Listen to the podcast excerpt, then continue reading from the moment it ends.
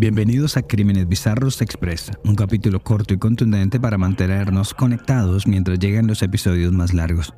Como siempre, cualquier mensaje o sugerencia, arroba Crímenes Bizarros en todas las redes sociales.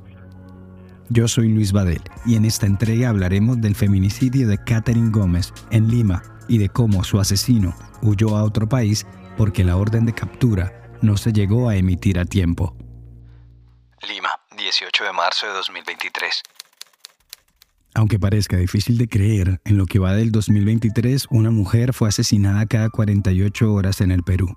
Y el de Caterine, pese a no ser el más reciente, fue uno que sensibilizó a todo el país por lo cruento y despiadado. La tranquila y fresca noche de la Plaza 2 de Mayo del centro limeño se vio interrumpida por un fogonazo súbito que se presentó en la esquina primera de la avenida Oscar Benavides, justo al frente de donde hacen fila las combis, los colectivos que esperan por sus pasajeros antes de emprender su ruta. Eran las 9 y 11 de la noche cuando una mujer envuelta en llamas dio un par de pasos y se cayó al piso. Su nombre, Caterine Gómez Marache, y apenas tenía 18 años. Todo era caos y confusión. Había gritos, lamentos, varias vendedoras ambulantes buscaban agua, mientras algunos transeúntes se quitaban sus suéteres y polos para tratar de sofocar las llamas. Otros intentaron apagar las brasas con cartones y por momento parecía que la estaban golpeando. Algunos usaron sus teléfonos para llamar a los servicios de emergencia, mientras que otros empezaron a grabarlo todo desde sus móviles.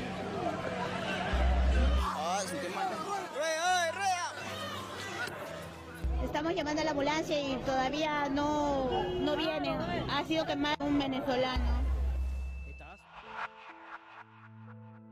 Un conductor de una combi que hacía fila sacó un extinguidor y en su intento de acabar con ese suplicio de inmediato, le roció con el polvo químico y el fuego desapareció tan rápido como surgió.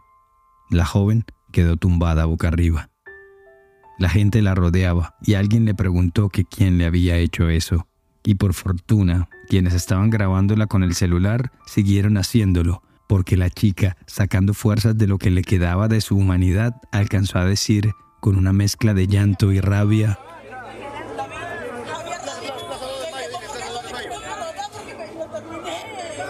Javier David me quemó porque no me quiso perdonar porque le terminé. Esos videos de los testigos serían claves para identificar al agresor. Se trataba de Javier David Tarache Parra, de 21 años y de origen venezolano. Lo llamaban El Orejas y era medio conocido en el sector pues se desempeñaba como un jalador de combis, esos individuos que van colgados de la puerta de los buses anunciando la ruta. Catherine estaba recién graduada de secundaria y ya se había apuntado para estudiar hotelería y turismo. Y aunque en efecto suene a lugar común, tenía toda su vida por delante.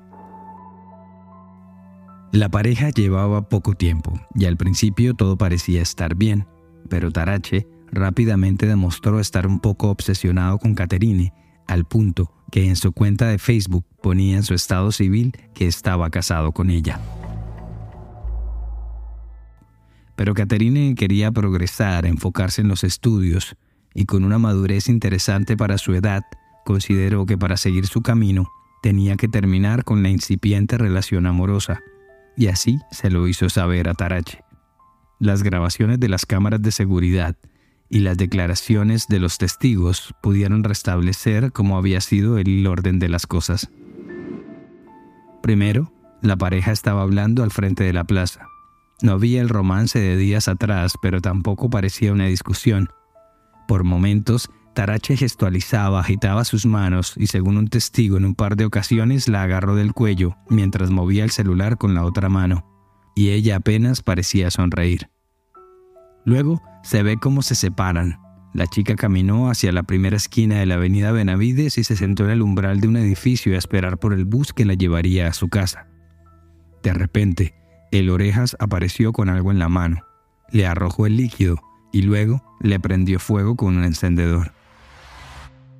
Por un par de segundos, contempló cómo las llamas abrazaban a la joven y luego salió corriendo en dirección contraria e intentó subirse al primer colectivo que estaba en marcha, sin suerte. Mientras el reflejo del fogonazo se vio en varias de las tomas de las cámaras, En otros registros se vio como el Orejas corría con dirección a la avenida Argentina y luego a la Pacasmayo, donde finalmente se embarcó en una combi que lo llevó con dirección al occidente a la localidad de El Callao. Asimismo, se ubicaron las grabaciones en las que se ve que el Orejas caminó a la estación de servicio Repsol unos 10 minutos antes, a apenas 100 metros del lugar, y compró la gasolina, la cual se la depositaron en una suerte de recipiente que llevaba consigo, una galonera, un elemento muy común entre los jaladores de combis. Luego, las cámaras lo ven como regresa donde está Caterine y enseguida el reflejo del fuego. Según reveló la fiscalía, después, cuando Tarache le estaba agitando el celular a Caterine, fue porque la joven le había dicho que esa noche se iría a una fiesta con sus amigos y pues, enseguecido por la ira, el agresor le gritó que iba a quemarle las patas y que ella tenía que respetarlo. La joven fue trasladada al Hospital Arzobispo Loaiza, ubicado apenas a 500 metros, a donde llegó con quemaduras de tercer grado en el 60% de su cuerpo, además de tener una importante capa de polvo químico seco en su cuerpo, que si bien es cierto le apagó el fuego, le sumó otro reto médico a la joven. Pero sorpresivamente, pese a que había testimonios, videos y hasta la voz de la víctima, las autoridades no dictaron orden de captura para El Orejas, quien había ingresado al Perú en 2019. Esa captura se convirtió en una necesidad nacional. Así lo decía su padre, José, al ser abordado por los periodistas a las afueras del centro médico. Lo que quiero ahorita es que ese señor, a ese maldito lo capturen. Eso es lo que pido. Espero que las personas, los, los ciudadanos venezolanos, que nos demuestren que los buenos son más. Desde el hospital las noticias no eran muy alentadoras. Luego de un par de días de tratamiento y para evitarle al máximo el dolor, Caterine fue inducida a un coma clínico. Según dijo en varias entrevistas Cintia Machare, los médicos le dijeron que si su hija salía de ese estado, sería porque los milagros sí existen. Mamá me dijo, cálmate que yo estoy bien, cálmate, yo estoy bien, todo va a estar bien. Pero no hubo tal milagro y el 24 de marzo de 2023 el cuerpo de Caterine no resistió más y falleció producto de las lesiones. Esas fueron las últimas palabras de mi, hija. Solo hasta ese día se ordenó la captura del venezolano y hasta se formuló una circular roja de la Interpol pidiendo su captura internacional. Además, se fijó una recompensa de 50 mil soles, unos 16 mil dólares. Para un gran sector de la población, la decisión se tomó un poco tarde, y en el sepelio de la joven lo dejaban oír bien claro.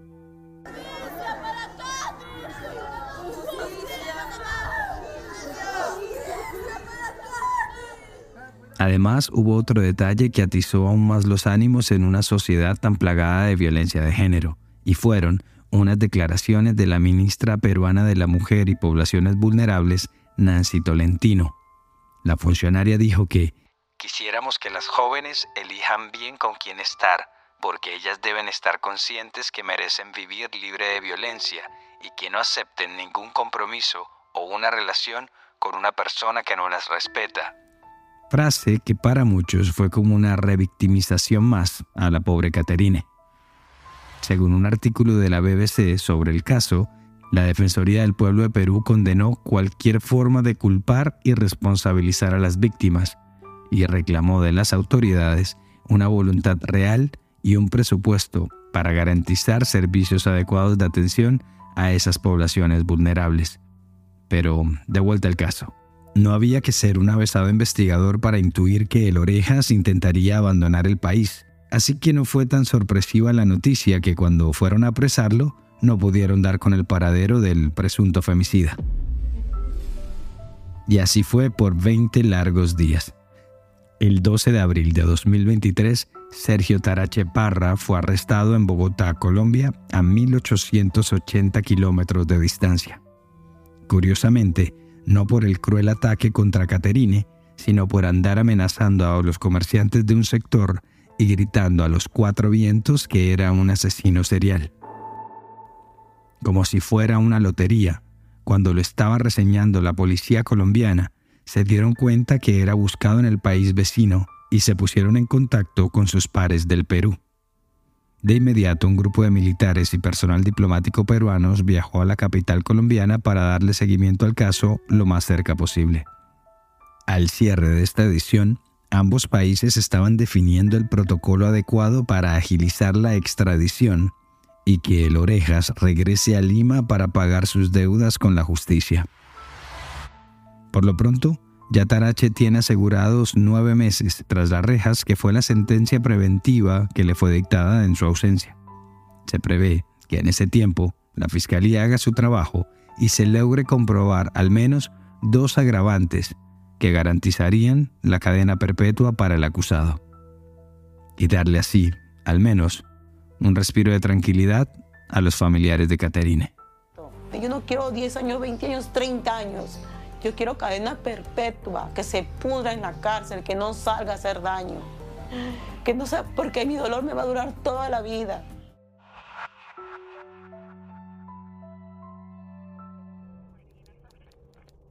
Este episodio de Crímenes Bizarros Express fue escrito y producido por mí, Luis Badel. Cualquier mensaje o sugerencia lo pueden enviar a arroba Crímenes Bizarros en todas las redes sociales. Nos escuchamos a la próxima.